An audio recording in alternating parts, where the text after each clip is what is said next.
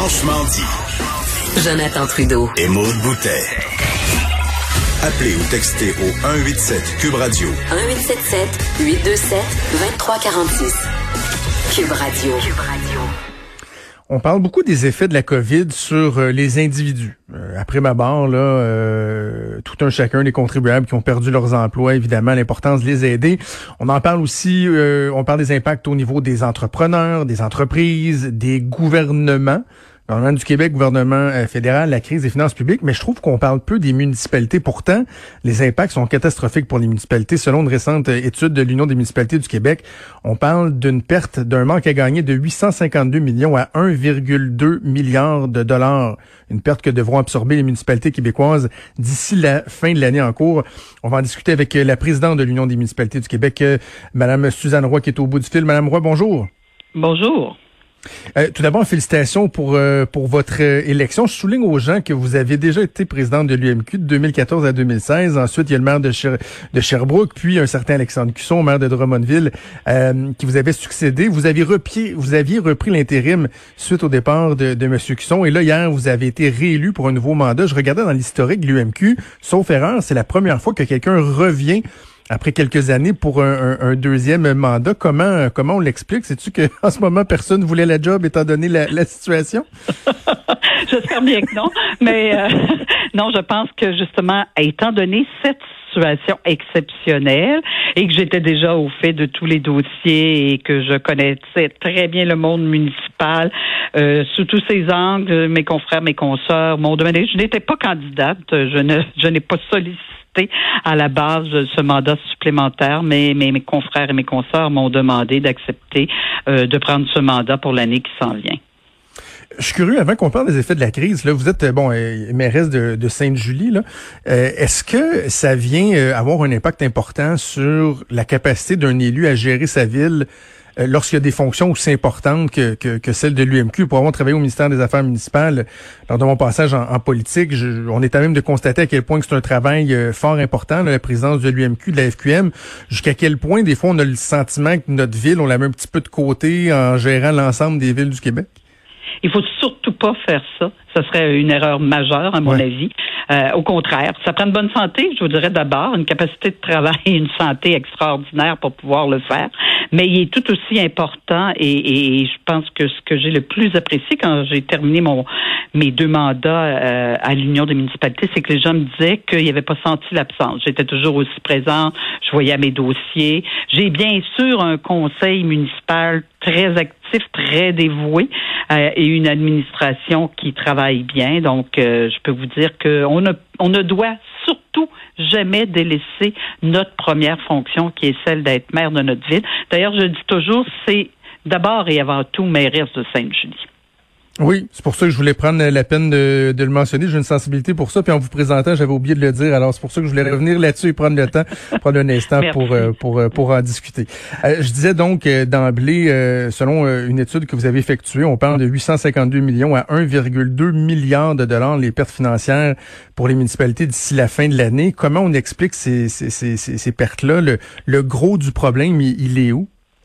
Ben 57% vient du transport collectif. On le sait, c'est une mesure essentielle, donc où on a vécu une perte d'achalandage majeure, où on a vécu aussi des normes sanitaires qui ont fait que bon, les gens euh, entraient par l'arrière, donc il n'y avait plus de paiement de titres, donc des pertes importantes à ce niveau, au niveau du transport collectif. On parle là euh, de 57% donc de 550 millions à 670 millions juste pour le transport collectif. Donc, c'est extrêmement important et on sait qu'il y aura aussi un impact peut-être moins important, mais qui aura encore un impact en 2021. Donc ça, en termes de finances publiques des municipalités, c'est gigantesque, mais le 47% restant, bon, on parle évidemment des droits de mutation, des permis de construction, vous l'avez bien mentionné, hein, les individus sont touchés, les entreprises mmh. sont touchées. Donc, euh, avec la fiscalité municipale telle qu'on la connaît au Québec, à 70% sur l'impôt foncier, ça a un impact direct dans les coffres des municipalités. Corrigez-moi, Madame Roy, si je me trompe, mais ce qui fait mal pour le, transport collectif, collectif c'est euh, euh, l'absence d'économie d'échelle. C'est-à-dire que le service, vous, les municipalités doivent quand même l'offrir, donc il coûte aussi cher qu'il coûtait à opérer, sauf que les revenus sont plus là. Il y a certains aspects ou certains services qu'on peut dire, bon, ben, euh, il y a plus de revenus, mais en même temps, le service est plus offert, donc bon, ça, ça, ça, s'annule ou presque.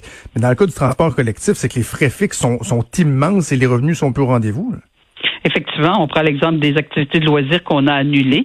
Bon, ben dans certains cas, revenus dépenses, ça c'est ce qui valait ou presque. Mais quand on arrive dans le transport collectif, un, euh, il y a déjà des contrats qui sont en vigueur. On a quand même diminué, je vous dirais, euh, de 75% dans le cas des trains et de 50% dans le cas des autobus. Donc, on a diminué la fréquence, mais il est sûr qu'on on le considère comme un service essentiel. Alors, si nos gens doivent se rendre, par exemple, pour aller travailler, certains vont commencer, doivent prendre le transport à 7 heures, d'autres à 9 heures. Donc, on peut pas dire qu'il y aura un, seul autobus qui passera entre les deux. Ça peut pas fonctionner.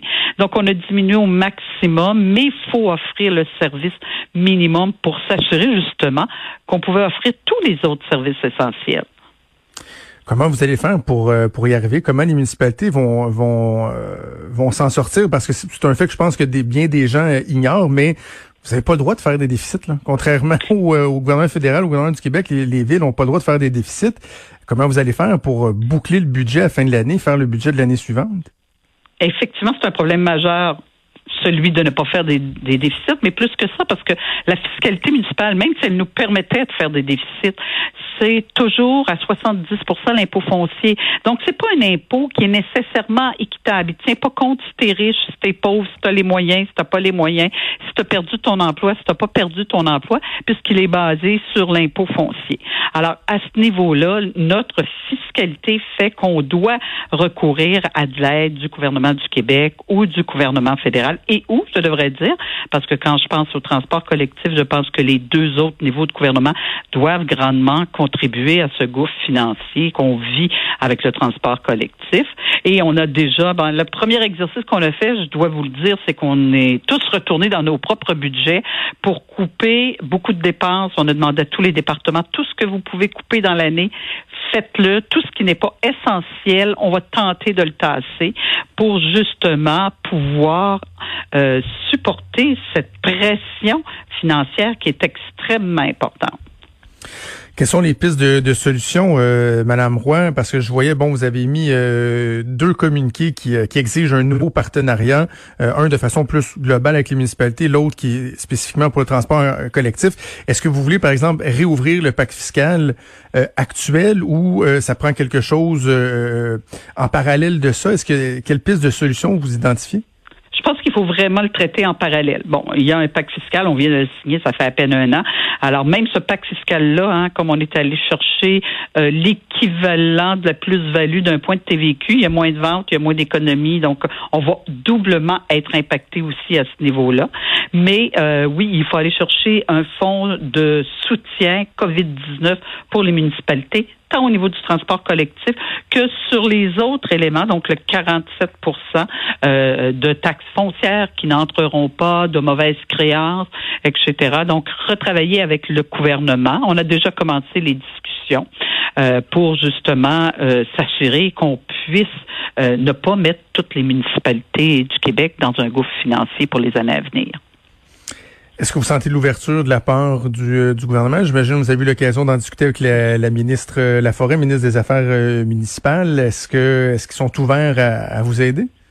Oui, on travaille en collaboration avec le gouvernement. D'ailleurs, on est là depuis le premier jour, hein, à partir euh, de la crise sanitaire. Là, toutes les villes se sont retournées pour soutenir leurs organismes et tout ça. On a toujours été présents et, là, le gouvernement euh, comprend bien euh, ce qu'on nous dit, comprend bien la situation des villes du Québec. Ils sont en train de regarder, évidemment. Mais quand on parle des villes au Québec, c'est toujours un peu compliqué, hein, parce qu'il y a le fédéral. on disait traditionnellement qu'on était des créatures du Québec. Maintenant, on dit qu'on est des gouvernements de proximité. Mais même si on est devenu des gouvernements de proximité, euh, ça fait encore des débats constitutionnels par où doit passer l'argent. Nous, ce qui nous importe, c'est que l'argent doit retourner aux villes parce que sinon, mais c'est le citoyen, c'est les entreprises. Et comme vous le disiez au début de l'entrevue, ils sont déjà eux avec des problèmes financiers importants. Donc euh, de là l'importance qu'on travaille rapidement et qu'on donne des enlignements parce que les municipalités devront aussi être au rendez-vous pour la relance économique du Québec. On ne peut pas penser à une relance économique dans toutes les régions du Québec si, à la base, les municipalités ne sont pas partie prenante.